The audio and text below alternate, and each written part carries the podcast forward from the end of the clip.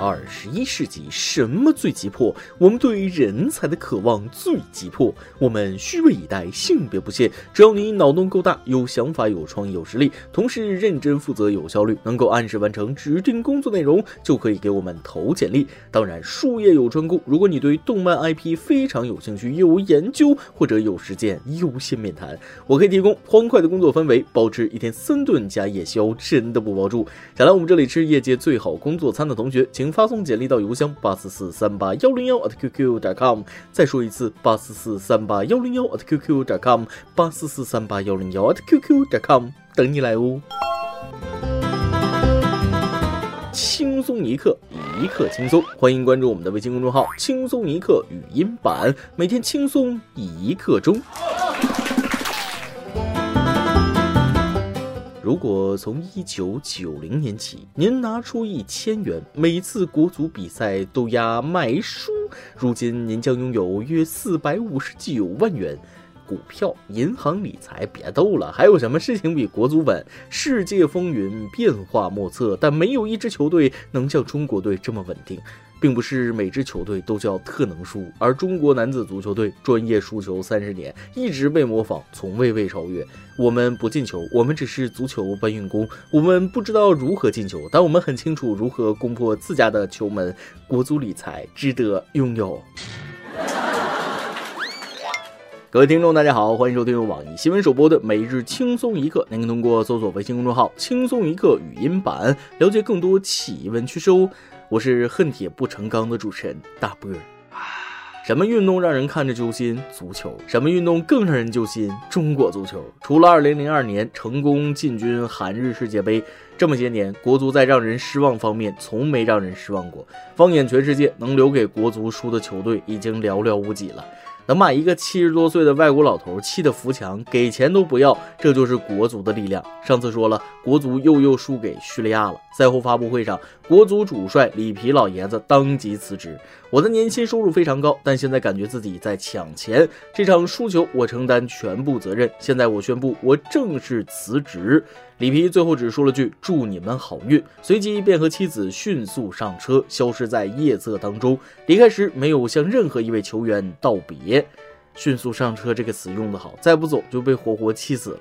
这一次应该不会再见。第二天一大早，里皮便乘坐飞机返回意大利。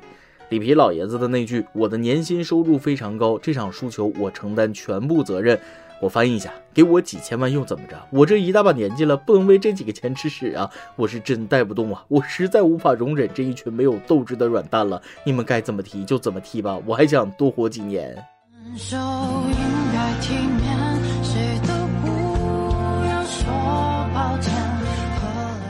一个王者带不动五个生铁，烂泥扶不上墙，说的就是中国足球了。有人说里皮这是钱捞够了，开始甩锅了，这个我不同意。他心里也挺难受的吧？一世英名毁于国足，如果没用心，他又怎么会连临别一句道别也没有？如果没尽心，又怎么会甩屁股就回意大利？不是里皮没礼貌，不是他教练当的不好。若是一滩烂泥，就算把世界上最好的足球教练叫来，那也是扶不上墙。讲真，就算是上帝、耶稣、真主玛利亚、如来佛来了，怕是也救不了国足啊！这次大家为何如此失望？都知道叙利亚战火纷飞，民不聊生，球员不是专业的，根本无法进行科学的系统训练，甚至吃饱都是问题。请问叙利亚有校园足球吗？叙利亚有青训吗？叙利亚球场多吗？叙利亚有职业联赛吗？叙利亚有高水平外教吗？叙利亚有专机吗？没有，就是这样的球队赢了国足，奇耻大辱。但叙利亚有一种精神，拼搏。看看我们的国足，你说不拼吗？也有失公允啊，但就是感觉不够团结，不够勇敢。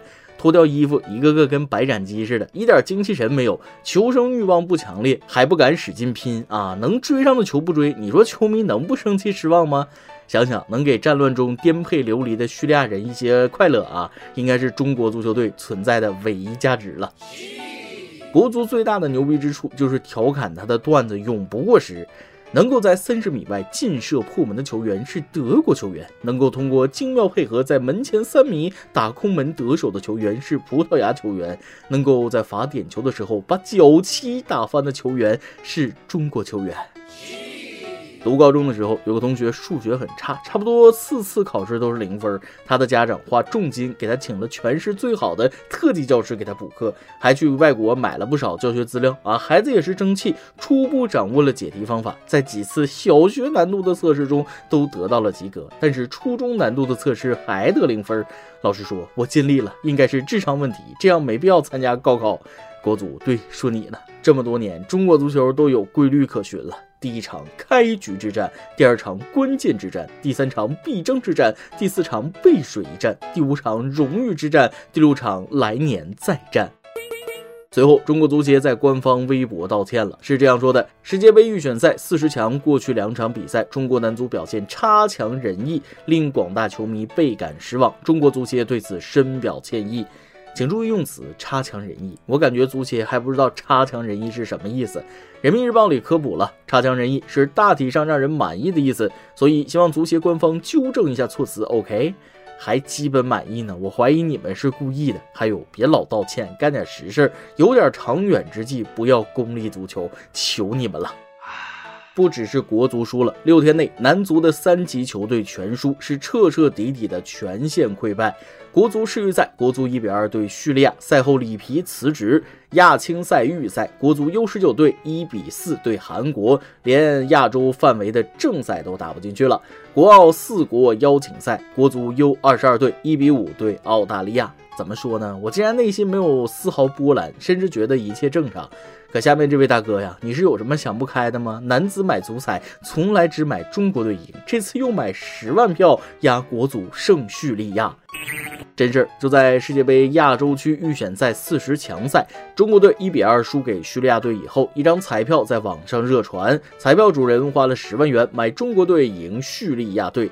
体彩店老板表示，十万彩票属实，这张彩票主人不差钱，而且从来只买中国队赢。他输十万块钱，就相当于一般老百姓输个一百块钱了。从来只买中国队赢，那真的是挺不差钱的啊！这才是最牛逼的炫富方式。有钱人的生活就是这么朴实无华且枯燥。你们笑他太痴狂，他笑你们看不懂。他博的不是钱，是中国心呐！为国护盘，光荣！国足，你对得起支持你的球迷吗？国足说了，小样，让你炫富，再有钱，分分钟让你倾家荡产啊！大哥呀，就算咱不差钱，把这钱拿去扶贫也行啊！来，喊出那句发自肺腑的名言：国足反着买，别墅靠着海。韩国人问上帝，他们什么时候能拿世界杯冠军？上帝说五十年后。韩国人摇头说这辈子看不到了。日本人问上帝，他们什么时候能拿世界杯冠军？上帝说一百年后。日本人摇头，下辈子也看不到了。中国人问上帝，他们什么时候能拿世界杯冠军？上帝哭着说，我也看不到了。不说国足了，大家消消气儿啊。耳朵转到韩国思密达，那里的小学生啊，都是啥子奇葩？韩国媒体报道，最近在韩国的小学生中出现了一股偷拍妈妈的风潮。这些小学生在家中使用手机偷偷拍摄妈妈的一举一动，并将视频标上“妈妈偷拍”字样，上传到视频网站。要知道，这些偷拍镜头里，妈妈们处于比较随意和私密的状态，有在家中没有穿内衣的，还有换衣服、穿衣服露大腿，甚至洗澡的时候都入镜了，真是防不胜防。甚至还有小学生说：“只要关注我，就将展示妈妈的臀部。”我的天，坑娘啊！防火防盗防儿子，你们千万千万不要去看视频，颠覆了我的三观。不行了，我要去洗眼睛。这是什么恶趣味？是道德的沦丧，还是人性的扭曲？这样的熊孩子还是人吗？这熊孩子如果是我儿子，我能打到他亲妈都不认识，直接扔到太平洋彼岸啊！韩国的小朋友们，这样玩妈妈真的好吗？这种恶趣味必须制止。好怕过几天我们这边也有人跟风，大家千万不要学。今天拍妈妈，明天拍女友，以后公共场合偷拍女生大腿、裙底，这不就是个流氓长成记吗？赤果果的恶趣味啊！你说一个臀部有啥好看的？真是想不通。我的臀部有人看没？打钱求关注那种。耳朵转回国内，石家庄国际庄，还是说点开心的。近日，国际庄一位大叔在门诊输液时，因为害怕和紧张，不断发出灵魂嘶吼。护士见状，哭笑不得地说：“我还没扎呢。”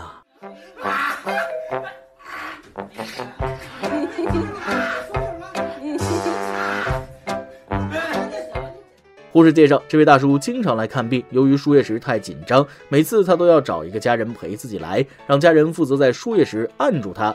大叔不要面子的呀，大家不要嘲笑啊，要尊重别人的害怕与恐惧。对不起，我忍不住了。大叔，你扎针的样子一点都不符合你的身份，这么大的人了，还让家里人不放心。大叔说了，谁的内心还没住着一个宝宝呢？不敢想象，这大叔要是去看牙医，好可爱的一个大老爷们儿啊！我说这画面咋这么熟悉，像极了小时候打针的我呀。不过有的人就天生怕针，我一个同学就是的，别说扎他了，看见针头都会冒冷汗，扎进去就直接晕过去了。这个晕针可能跟恐高类似，旁人看着觉得可笑，只有相同情况的人才能明白那是什么感受啊。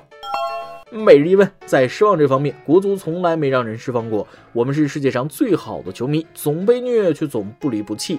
今天咱们就问一下关于国足的话题。就现在这水平，你觉得国足还有救吗？如果有，咋救啊？我是没招了。你们觉得古往今来国足第一球星是谁呢？今天得来阿邦跟天邦咱们上去问了，你现在最想体验哪种想都不敢想的事情呢？说出来，让我们一起幻想一下。微信网友 Sirius 说了，最想体验的应该是国足再次进世界杯后的那种狂欢。看了比赛，好几次离球门一米都能把球踢飞了。国足若能再进世界杯，举国上下应该会和申奥成功一样狂欢吧？那是必须的。只是我还能等到这一天吗？微信网友嘹亮之声说了，想都不敢想的没有，但是天天想的倒是有，那就是啥时候能拆迁啊、一夜暴富啊之类的。何以解忧，唯有暴富啊！同一个世界，同一个梦想。微信网友卑微老弟说了：“我想试的都在刑法写的明明白白了，大伯可以安排一下，我可以赠送给你一双丝袜，然后祝你好运，够哥们儿不？”再来一段。十五岁那年，在一个百无聊赖的深夜，我趴在床头点了根寂寞。刚抽上两口，我爸推门进来了。我习惯性的给老爸发了一根，老爸接过去点上，谁也没有说话。时间在父子俩的指尖慢慢流逝。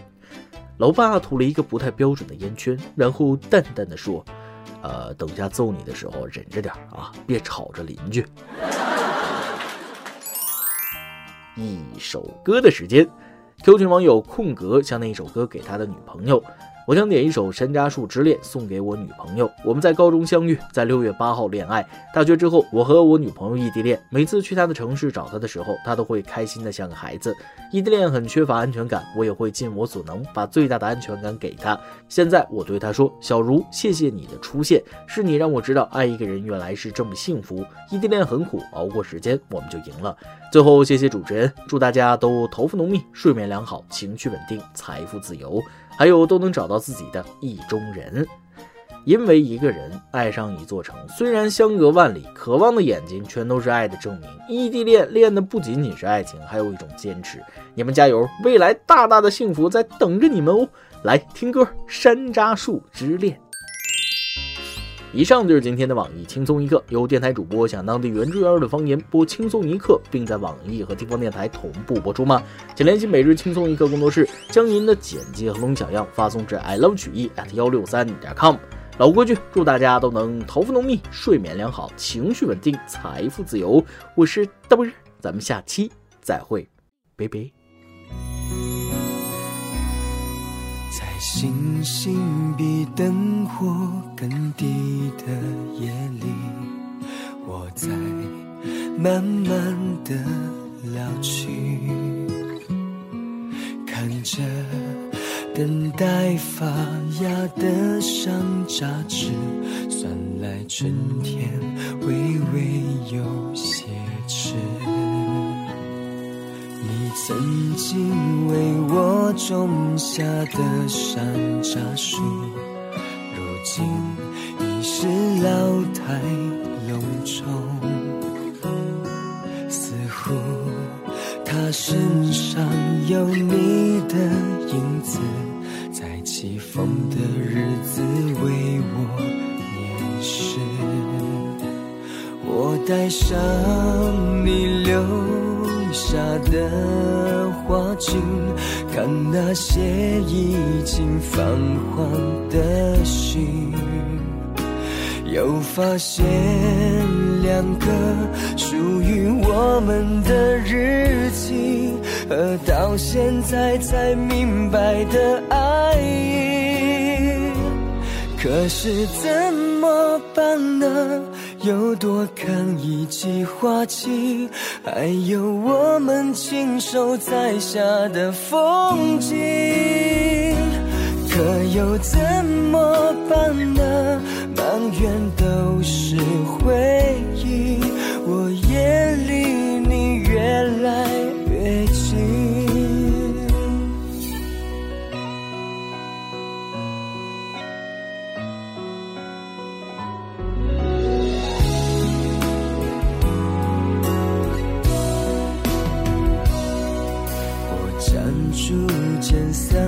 是回忆的能力，不能再清晰记住你。我就在身边和你触手可及，你这样说，我就这样的相信。我延续你留下的，回忆那些斑驳往昔。又看到我们那时相约的树影，转身发现你斑白的两鬓。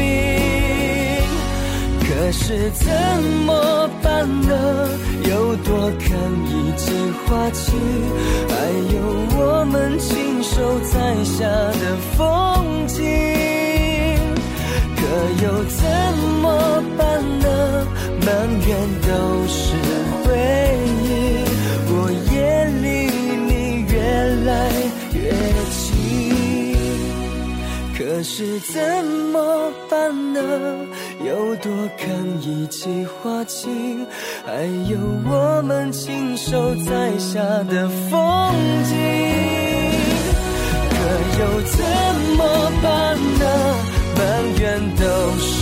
可